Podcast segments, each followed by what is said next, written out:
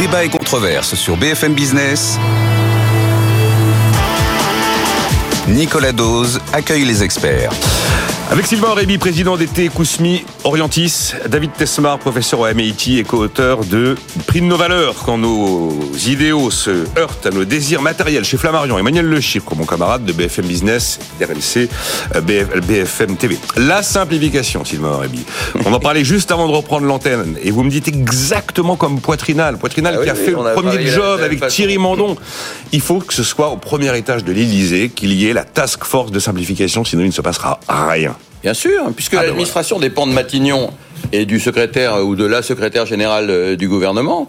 euh, il faut que, que le, le poids vienne de, de l'Élysée, que ce soit à l'Élysée qu'Emmanuel Macron se prenne, euh, prenne les choses en main et, et décide d'imposer une cure de l'administration, parce que tant que le patron de l'administration a la main sur la simplification, il se passera rien. C'est, ce chiffre qu'a, cité Gabriel Attal, que je vous cite depuis 2017, 60 milliards Par d'euros par an, le coût C'est un chiffre CDE. hein.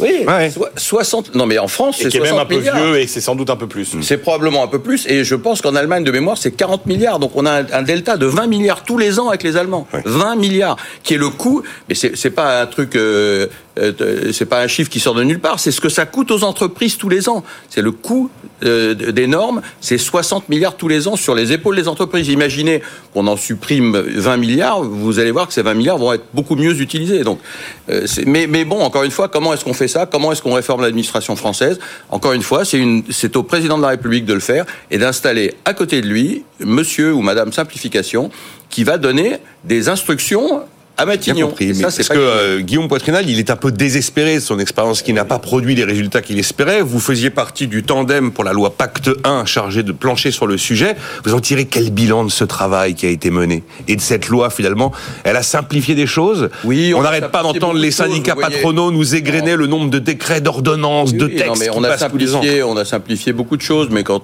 quand je vois ce qui reste, c'est- on a c'est- c'est c'est minime, malheureusement c'est minime. Mais mais je crois que la- la volonté était pas vraiment là. La volonté était là à Bercy. Clairement, Bruno Le Maire voulait simplifier parce qu'il se rend compte de l'intérêt pour l'économie française. L'administration en décide autrement. Je répète que quand vous voyez que une loi est votée mais que les décrets d'application ne sont pas publiés, c'est pas le, ministre qui les publie pas, c'est l'administration.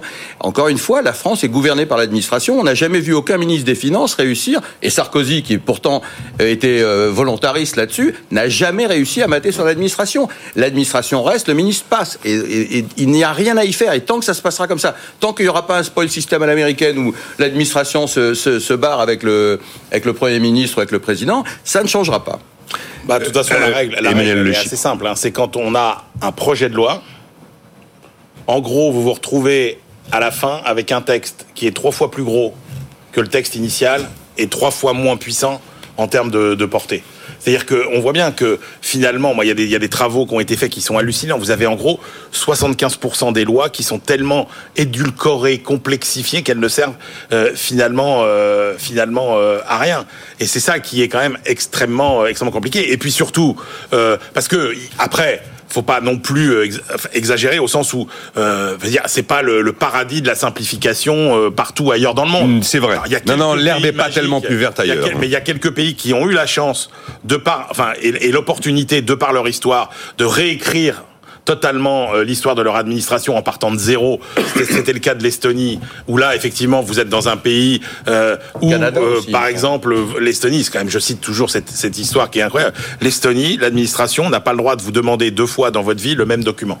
Le même papier. C'est le dites-le nous une fois, ouais. Donc, dites-le nous une fois. Et donc, il- il- il faut pas rêver. Ailleurs, il y a aussi de la complexité. Mais ce qui est encore pire, et spécifiquement français, c'est l'instabilité réglementaire et fiscale, qui elle est spécifiquement française. C'est-à-dire, cette conviction, parce qu'il n'y a pas que l'administration, des politiques, que pour résoudre un problème, il faut faire une nouvelle loi et une nouvelle taxe, et qu'après, on s'en fout, on a réglé le problème. C'est ça qui crée cette inflation et cette instabilité. Quand même, au cours des deux dernières années, vous avez 30% du code du travail qui a été changé. Euh, vous avez 40% du code des impôts qui a, qui a évolué. Donc, je pense que euh, les chefs d'entreprise, enfin, Sylvain en parlera mieux que moi, déjà quand on leur dit ça va être compliqué, mais, mais qui, au moins ils ont une visibilité.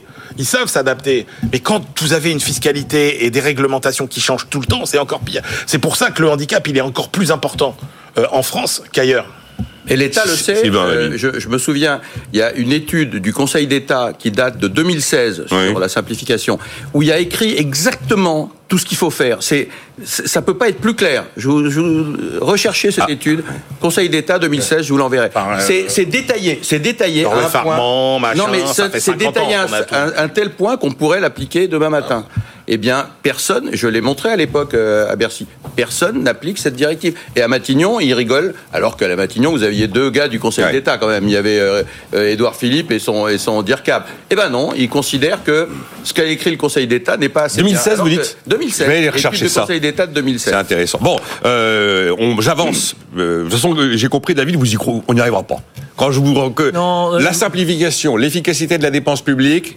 Vous, vous, vous faites, vous levez les épaules en disant que ça fait tellement d'années qu'on. Il a raison, Emmanuel Le Chip qui vient de nous quitter là, enfin nous quitter. Il a, il est là, mais il avait une obligation. Euh, le rapport Armand Rueff, c'est les années 60, et effectivement, oui.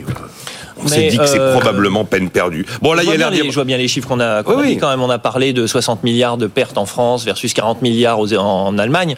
Ça, c'est un point de PIB. C'est mieux de l'avoir que de pas l'avoir. Donc, en un sens, euh, si on pouvait essayer d'arriver au niveau des Allemands, c'est bien. Euh, mais bon. Enfin, moi, je vis aux États-Unis, je remplis ma déclaration d'impôt tous les ans. Je peux vous dire que c'est aussi euh, pas une partie de plaisir. Euh, donc, il y a, c'est pas, c'est c'est le paradis nulle part, hein, comme le disait Emmanuel. Et euh, si on a un problème de déficit public de 7 à 8% du PIB et euh, bon, quelque chose pour gagner un point de PIB, c'est bien, mais c'est pas la solution. Donc, il reste quand même le problème de dépenses publiques reste un peu déconnecté quand même de, de, de ces problèmes d'efficacité ou de ou de euh, ou de simplification. L'un des mots-clés hier de Gabriel Attal, la désmicardisation, la trappe à bas salaire, la trappe à pauvreté. Donc, euh, il veut vraiment tordre le bras des branches qui conservent des minima inférieurs au salaire minimum. Je rappelle hein, que personne n'est payé en dessous du salaire minimum. Mais quand vous avez une branche qui a cinq niveaux de, de qualification qui sont tous en dessous du SMIC dans la grille de rémunération, celui qui est au niveau 1, celui qui est au niveau 2, au niveau 3, au niveau 4, au niveau 5, eh bien, il gagne le SMIC. Parce que le minima de branche tel qu'il est inscrit dans la grille est inférieur. C'est donc là où il y a une vraie perversion. Il indique également que les bénéficiaires de l'allocation spécifique de solidarité, l'indemnité chômage après les droits, qui euh, permet de travailler, mais de, ne pas travailler, mais de valider des trimestres de retraite, eh bien tous ces gens, ils sont 280 000, basculeront vers le RSA. Le RSA, sous condition d'activité, sera généralisé à tout le pays. Pour l'instant, il est expérimenté dans 18 départements. Et puis, on sent que se prépare bien une nouvelle réforme de l'assurance chômage. Il donne la main pour l'instant aux partenaires sociaux et ça sent à plein nez la baisse de la durée d'indemnisation, notamment pour les plus de 53 ans et les plus de 55 ans. Coup de la désmicardisation, David Tesmar, la trappe à bas salaire, est-ce que là, vous vous dites, il y a peut-être le début d'une vraie volonté politique de trouver des solutions? Alors, euh, Sarkozy avait dit travailler plus pour gagner Ouais. plus. Là, on a plutôt euh, gagné moins quand on travaille moins. Ça, c'est la réforme du RSA, c'est euh, c'est euh, c'est c'est la réforme de l'assurance chômage, un petit côté père fouettard comme ça. C'est plutôt si vous travaillez pas. ouais. Mais bon, c'est une façon aussi différente de promouvoir la valeur travail. Hmm. La désmicardisation, moi je pense que le problème de la smicardisation d'économie française, indépendamment des institutions, des accords de branche dont vous mentionnez, les rigidités, les gens doivent démarrer à un niveau plus élevé pour être au-dessus du salaire minimum, ce qui fait qu'ils sont moins promus, qu'ils sont coincés à des à un niveau de salaire plus bas. Le problème de la smicardisation en France, c'est le fait que le SMIC est juste très très élevé dans le concert des nations par rapport au salaire médian. C'est probablement plus élevé. À l'époque où j'avais regardé, en tout cas, c'était derrière le Luxembourg, mais à part ça, il n'y avait pas d'autres pays où, le salaire minimum était, le plus élevé. Ce qui explique que mécaniquement, une énorme partie de la population se trouve piégée aux alentours du, euh, salaire minimum. Je crois que c'est ça surtout le, phénomène de base. Et s'ajoute euh, le problème aussi des allègements de cotisation qui fait que augmenter quelqu'un de 100 euros quand il est à un SMIC, pour l'employeur, c'est 238 euros. Et puis le salarié à qui on donne 100 euros net de plus, qui est payé un SMIC, mais qui va avoir 100 euros net de plus, il va perdre 39% de prime d'activité et payer 26, pardon, 39 euros de prime d'activité et payer 26 euros de cotisation sociale en plus. Bon, pour le deuxième, ça c'est un autre problème, mais pour le premier, le fait que les cotisations sociales, la part des cotisations sociales augmente quand vous vous éloignez du SMIC, c'est un peu obligatoire. On n'a pas le choix dans la mesure où si jamais on imposait aux gens payés au niveau du SMIC un niveau de cotisation sociale similaire à celui des autres salariés, à ce moment-là, ben, ils seraient juste pas employables. Ben voilà. Donc euh, on est obligé d'avoir comme ça un taux de cotisation sociale qui augmente avec le niveau de salaire. Ouais, Mais un niveau de SMIC élevé, le phénomène d'indexation aussi du seul SMIC et pas des autres salaires et avec les effets de seuil des allégements de cotisation, quand on me parle d'esmicardisation, je me demande si c'est jouable. Voilà.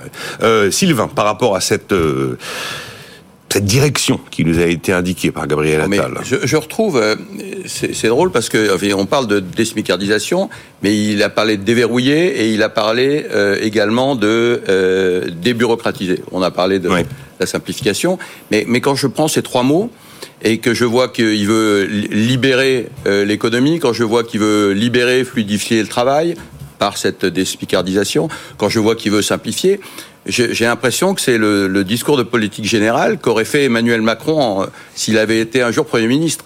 Et on retrouve les, standards de Macron euh, 2015-2017.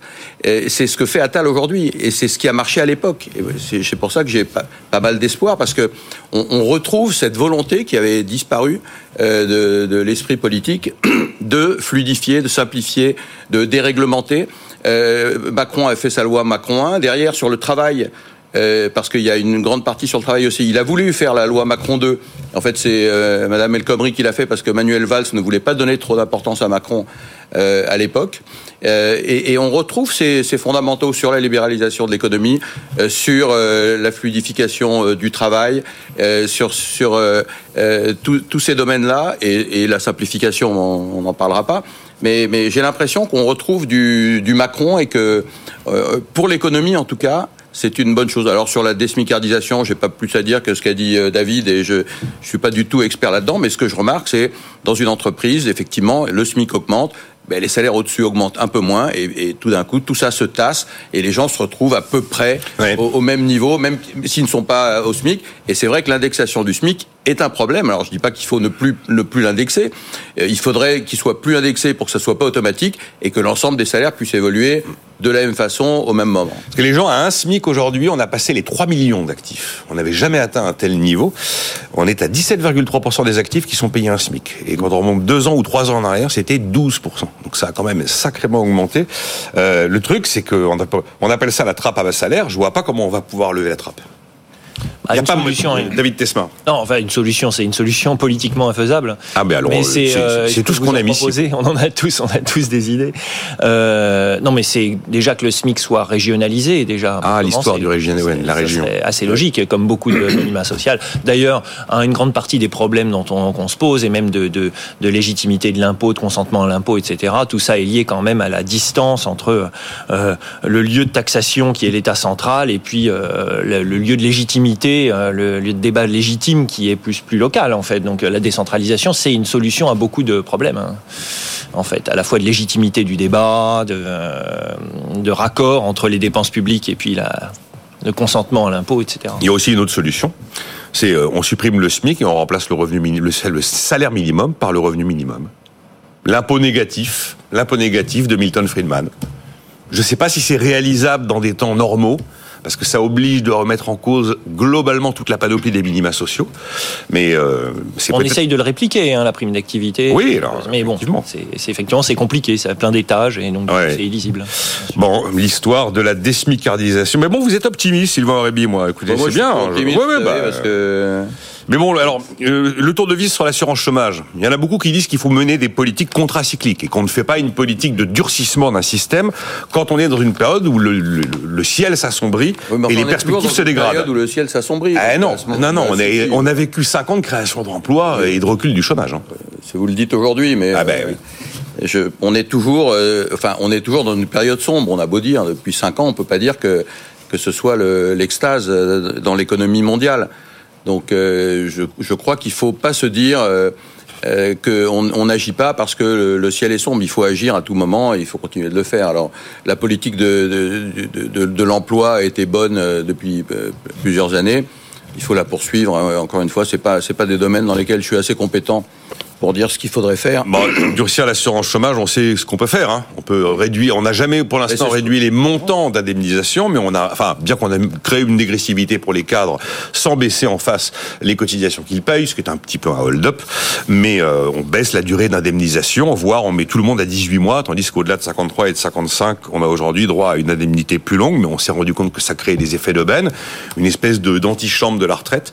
Euh, vous croyez qu'il faut serrer sur l'assurance chômage, David Tesmar je crois qu'effectivement, c'est un peu délicat de le faire maintenant, mais enfin, il va falloir serrer sur les dépenses publiques de manière générale, parce que si le ciel s'assombrit, euh, on est, euh, si on démarre un, bas de cycle avec 7 euh, à 8 points de déficit public, ça va être difficile de faire de la relance contracyclique dans ces conditions. Donc, de manière générale, on a, on a ce problème qu'on entre dans, dans un, dans un, dans un, dans un cycle un peu, dans, peut-être pas une récession, mais en tout cas ralentissement économique fort, avec des finances publiques dégradées. Euh, donc l'assurance, la réforme de l'assurance chômage peut faire partie de ça. Je crois que souvent, en fait, on sous-estime euh, le fait que euh, l'emploi est un indicateur retardé de l'activité économique, c'est-à-dire qu'au moment où l'économie se retourne, l'emploi va encore bien en général. Et ça, c'est quelque chose qu'on sous-estime souvent, parce que s'il y, y, a bien six mois d'écart entre un retournement conjoncturel et un moment où l'emploi commence à... Même si on a vu, quand on commence à voir des chiffres, même en France, de bah, euh, de, de, de, ah bah, le, le, taux de chômage est remonté. Hein. On atteint, ouais, c'est ça. On était tombé à 7,2, on est à 7,4. Je ne sais plus si c'est la banque de, c'est la banque de France, je crois, qui lui dit qu'on sera à 7,6 voilà. à la mi 2024, et l'OFCE s'attend à 7,9, je crois, presque 8 à la fin de l'année 2024. Donc c'est très clair. Et c'est pas euh, facile de baisser les, les allocations. Et je vous rappelle qu'on a eu les chiffres de croissance, la croissance nulle au quatrième trimestre. Globalement, la France démarre 2024 avec aucun acquis de croissance, ou je crois à peine un petit 0,1, ce qui veut dire que la perspective du 1,4 du gouvernement sur l'ensemble de l'année. Bah, eh ben, peut-être que Madame Lagarde va venir nous sauver. Vous y croyez En baissant les taux bah, il bien Ah, en baissant les taux bah, oui, bah oui, parce que c'est ça aussi, parce qu'on se tape des taux à 4% c'est quand même lourd à porter pour les entreprises, pour l'État, pour tout le monde. Il serait temps, alors j'entends les gouverneurs, certains gouverneurs dire que les, taux pourraient baisser dès le mois de mars. Bon, j'y crois pas beaucoup, mais enfin. C'est plus les marchés qui disent ça. Euh, le roi de Gallo nous a dit il y aura des baisses, il y aura des baisses de taux. des grandes oreilles, donc euh, ils entendent ce qui se passe. Je, je pense qu'on n'est pas à l'abri de bonnes surprises du côté de la BCE, d'une d'un début de, de, de, baisse des taux euh, au premier semestre et d'une poursuite peut-être euh, plus rapide au second semestre, parce que on voit quand même que ça a des, des effets euh, récessionnistes importants. On n'est pas à l'abri que ça vienne nous nous sauver. C'est le grand espoir, en tout cas, des, des, boursiers. C'est clair que. Non, non, mais sans les boursiers. Mais, non, mais bien sûr, mais bien, bien évidemment. Mais enfin, des boursiers, quand on voit le niveau du CAC 40 aujourd'hui, euh, il est très, très largement dopé par cette perspective euh, d'assouplissement de politique monétaire. Et d'ailleurs, on a vu une baisse des taux longs, des rendements obligataires absolument inimaginables avant Noël, notamment. Vous y croyez à la baisse des taux? Il faut y aller, selon vous, David Tesmar, c'est maintenant? Quasiment tous les. Enfin, je vois beaucoup d'économistes qui considèrent qu'il faut vraiment y aller et qu'on n'aurait pas dû aller aussi loin. Ah oui, c'est sûr. J'ai pas, euh, j'ai pas de euh, connaissance profonde euh, de, du circuit des économistes de banque centrale, donc je veux pas, je veux pas dire de bêtises. Ce que je pense, c'est que euh, il faut à nouveau pas sous-estimer le fait qu'en Europe, donc dans la zone d'activité de la BCE, il n'y a pas que la France. Hein, il y a des pays qui ont beaucoup plus, qui ont beaucoup plus attaché aux objectifs d'inflation que, que nous, mhm. et que Christine Lagarde doit quand même. ils sont, et puis il n'y a pas que les Allemands, il y a aussi les Hollandais, enfin, il y a d'autres gens, et euh, Christine Lagarde a quand même cet équilibre politique qu'elle doit gérer. Elle peut pas juste euh, réduire les taux très vite comme ça de manière de manière aussi agressive. Euh, c'est ce qui fait aussi probablement que la BCE, de manière générale, un peu de toute façon, les institutions européennes sont moins réactives que les institutions américaines. Donc là, si effectivement on voit que le ciel s'assombrit plus vite que prévu aux États-Unis, la Fed sera réactive et, pragmatique. Elle baissera très vite les taux. Ça, on sait, les Américains nous ont habitués à ça. Euh, en Europe, euh, ça sera probablement. Moi, j'ai toujours tendance à penser que c'est toujours plus lent en général. C'est un peu ce qu'on voit historiquement. Ah, ça démarre après. ça démarre toujours après, plus lentement, mais parce que le consensus politique n'est pas là. C'est quand même c'est mm. compliqué. on est dans un. Enfin, on a, quand même, euh, on a quand même une inflation qui réduit. Qui réduit. J'ai vu passer un chiffre ce matin où on est on est autour de 3%. Euh, Alors, j'ai pas eu le chiffre ce matin, là, je vous J'ai aperçu un chiffre, je ne sais plus exactement lequel était, mais l'inflation est en train de, de, diminuer. On va quand même pas attendre qu'elle tombe à 2% pour baisser. 3,1, me dit-on. 3,1, absolument. Euh, donc, euh, je, je, pense que le problème d'inflation est plus ou moins réglé. Si les Américains commencent à baisser les taux, ça va favoriser la hausse de l'euro ce qui est pas très bon pour nous. C'est clair. J'aimerais bien que Madame Lagarde réagisse rapidement derrière, parce que sinon on aura un euro qui va euh, nuire à notre compétitivité. Donc je pense que les, les planètes sont peut-être alignées pour qu'on ait une baisse des taux euh, concomitante entre, entre les États-Unis. Euh, euh, quand M. Powell aura décidé de baisser les taux, peut-être que la BCE pourra profiter. Pour Mais c'est sans doute ce qui derrière. Tiens, justement, comme vous vivez aux États-Unis, David Tesmar, est-ce que vous avez été bluffé par l'économie américaine en- en 2023 Bah oui, tout le monde Certains, enfin, on, l'a été, ouais. on avait le mot récession au début de l'année 2023 et ils nous font la totale, pour pas le dire, à la fin de l'année. C'est bluffant ou finalement c'est parce que ce pays a la possibilité de se permettre d'avoir 8% de déficit public et de continuer à placer ses obligations sans difficulté. Ça aide. hein. Jusqu'à quand Ça, personne ne le sait, mais effectivement, euh, ça aide, c'est sûr. Euh, mais bon, c'est aussi une économie euh, très résiliente. Enfin, on connaît. Je, pas, c'est forcément un peu des platitudes, mais on est toujours un peu. C'est vrai que tout le monde a été surpris, hein, même encore. euh, il y a eu des chiffres hier, je crois, de euh, d'offres d'emploi qui étaient encore plus élevés que prévu, etc. Donc c'est vrai que euh, c'est une économie que- plus volatile. Oui, et puis il y a- elle est plus volatile, mais il y a une souplesse de- du travail ouais. aussi qui est, qui est quand même incroyable. Il y a une souplesse de l'économie. Moi, j'ai eu une filiale, j'ai eu une filiale aux États-Unis. Les choses sont pas extrêmement simples, mais elles sont quand même beaucoup plus simples qu'en France. Elles sont moins coûteuses. Vous faites des choses. Après, si vous avez fait un truc qui est interdit, vous faites taper sur les doigts. En France, on vous interdit de le faire avant d'avoir commencé. C'est ça la différence. Non, mais c'est vrai. Je- Il vous faut un an ou, ou- ou plus pour avoir une autorisation, alors qu'aux États-Unis, vous le faites. Si vous l'avez bien fait, c'est parfait. Si vous l'avez mal fait, pour le coup, ça vous coûte une fortune. En France, on vous interdit de le faire. Moi, il y a un truc que je voudrais supprimer, c'est le principe de précaution. Je dis à Ah, l'éternel sujet. C'était dans le programme euh, de, de Bruno Le Maire à la primaire de la droite. Il supprimait le principe de précaution Oui, quand il était absolument. candidat à la primaire. Absolument. Et moi, je trouve que ça serait une très bonne idée parce que c'est quelque chose qui nous plombe. Ça n'a l'air de rien, mais ça nous plombe depuis des années. Et, et, euh, voilà, ils n'ont pas de principe de précaution aux États-Unis. Vous y croyez à la dédollarisation? Parce que tout le monde écrit des papiers en disant est-ce que le dollar pourrait perdre sa suprématie, son avantage euh, exorbitant? J'y crois pas. Bah, Je le verrai pas de mon vivant, quoi. Non, on le voit pas vraiment en fait. Non. hein. C'était un discours qui était monté euh, très très fort euh, au moment des sanctions contre l'Iran dans les années 2000. Hmm. Où pareil, on avait dit oh là là, les Américains, euh, s'ils commencent à sanctionner comme ça des pays, les gens vont se détourner du dollar. Bon, bah c'est pas Non. réellement arrivé non plus. Euh, donc, euh, bah, dans le court terme, non. Après, dans le moyen terme, c'est très difficile de dire. Ça dépend des rapports de force géopolitiques. Il y a beaucoup de Il y a un point qui très Aurébi. intéressant dans le dans le discours de Gabriel Attal hier, c'était euh, quand il a dit qu'on ne fait pas d'écologie contre le peuple. J'allais y venir. ouais. Eh ben oui, mais je pense que c'est- très intéressant et c'est plus un message, euh, plus qu'un message aux Français, c'est un message aux Européens, parce que on, se- on va avoir des élections européennes bientôt et les gens ne se rendent pas compte depuis des années et des années que aux élections européennes, qu'est-ce qu'on fait? Le Français, il vote pour qui? Il vote pour les gars sympas qu'il aime bien. Euh, les écolos, ils votent jamais aux écolos euh, pour les écolos dans les élections euh, importantes pour la France, mais ils votent pour les écolos euh, aux, européennes, en se disant bah, de toute façon on s'en fout, c'est loin, on va voter pour eux. Alors les écolos, ils font toujours 10-12%. Enfin, Cohn Bendit avait fait des, des trucs incroyables. Ils font toujours des, des- des- des bons scores. Et après, qu'est-ce qui se passe? Bah, Après, ils sont au Parlement européen. Et qu'est-ce qu'ils font au Parlement européen? Bah, Ils font des lois, pardi. Hein, qu'est-ce que vous voulez Et donc ils font des lois, et c'est Monsieur Balzen, là, Monsieur Plus, vous savez. Donc ils, vous en rajoutent un petit coup à chaque fois, et une directive de par-ci, et une dé- décision par-là, et vous vous retrouvez avec beaucoup de normes, beaucoup de complications, et une écologie qui devient inapplicable. Et moi, je l'ai vécu euh, il y a deux ans sur euh, les arômes, une directive arômes qui en soi est très bien pour que euh, les arômes bio soient de, bonne qualité. Alors on nous, a, on nous a demandé de changer la composition des arômes, très bien, très compliqué, très coûteux. On- on s'y est plié de bonne grâce et on a appris euh, concomitamment que les pays tiers avaient 50 plus pour appliquer la loi. C'est-à-dire que vous produisez votre thé au Maroc, vous pouvez continuer à utiliser des anciens arômes, alors que moi, en France, je suis obligé d'utiliser des arômes beaucoup plus coûteux, beaucoup plus difficiles à trouver. Voilà ce qui nous plombe. Vous êtes euh, Ouais, c'est les pays tiers. On dirait que vous êtes à la tête d'un tracteur en me disant ça, hein, parce que c'est exactement ce que disent les agriculteurs. Et je vois, je, je, je comprends ce qui se passe pour les agriculteurs parce qu'on vit la même chose et tous les chefs d'entreprise vivent la même chose. Et, et ces normes, elles sont applicables en France, en Europe, mais on donne 5 ans aux pays tiers bah, parce que les pauvres, euh, ils n'ont pas vraiment les moyens de le faire. Et donc, tout le monde produit, euh, de grandes maisons de produisent à Dubaï ou euh, euh, ne serait-ce qu'au Royaume-Uni ou au Maroc parce que les réglementations ne sont pas les mêmes et que c'est plus simple et donc moins cher. Et ça, c'est pas acceptable. Encore une fois, donc c'est à Bruxelles. Alors euh, Emmanuel Macron, il va demain, je crois. Ouais, Euh, c'est à Bruxelles de que les Mercosur, doivent- notamment.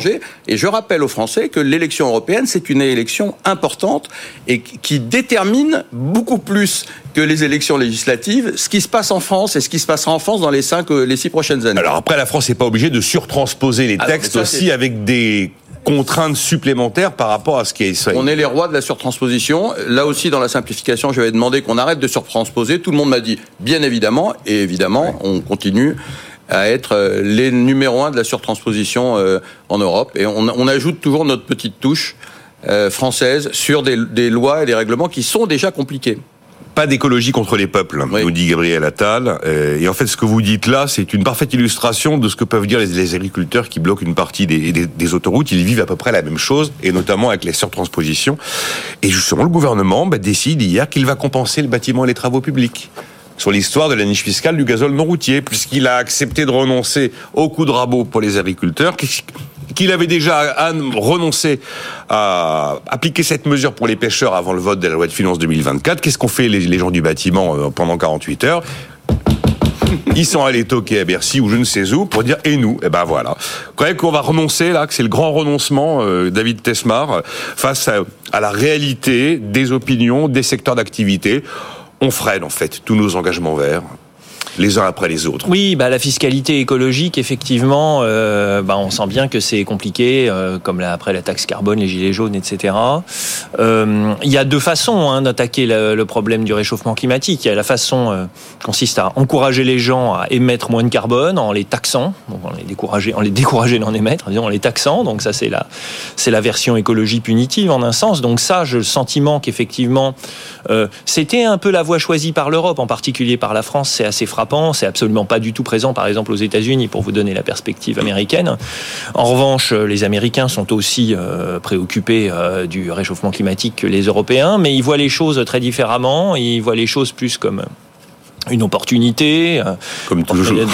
et donc euh, et donc du coup c'est euh, et c'est probablement pas étranger d'ailleurs à la au chiffre de croissance américain de 2023 euh, ils voient ça comme il y a eu le enfin le l'inflation reduction act qui était en fait un, un, outil de politique industrielle avec des fortes subventions à l'industrie pour la verdir euh, avec une forte composante protectionniste d'ailleurs ça on peut en parler aussi. Mais mais effectivement il y a il y a bien cette idée que il faut plutôt augmenter augmenter l'offre, améliorer l'offre, que de taxer euh, les gens. Euh, donc ça, c'est pas, enfin, c'est les deux façons, si vous voulez, d'essayer de, de, oui. de, de, résoudre la crise, la crise écologique. L'économie, euh, l'écologie punitive ou l'écologie incitative? Voilà, voilà. Euh, bon, eh bien, écoutez, on a fini. Hein on a fini. Donc il y a le logement, on en reparlera cette semaine du logement. Il y a quand même pas mal de choses, c'est hyper concret.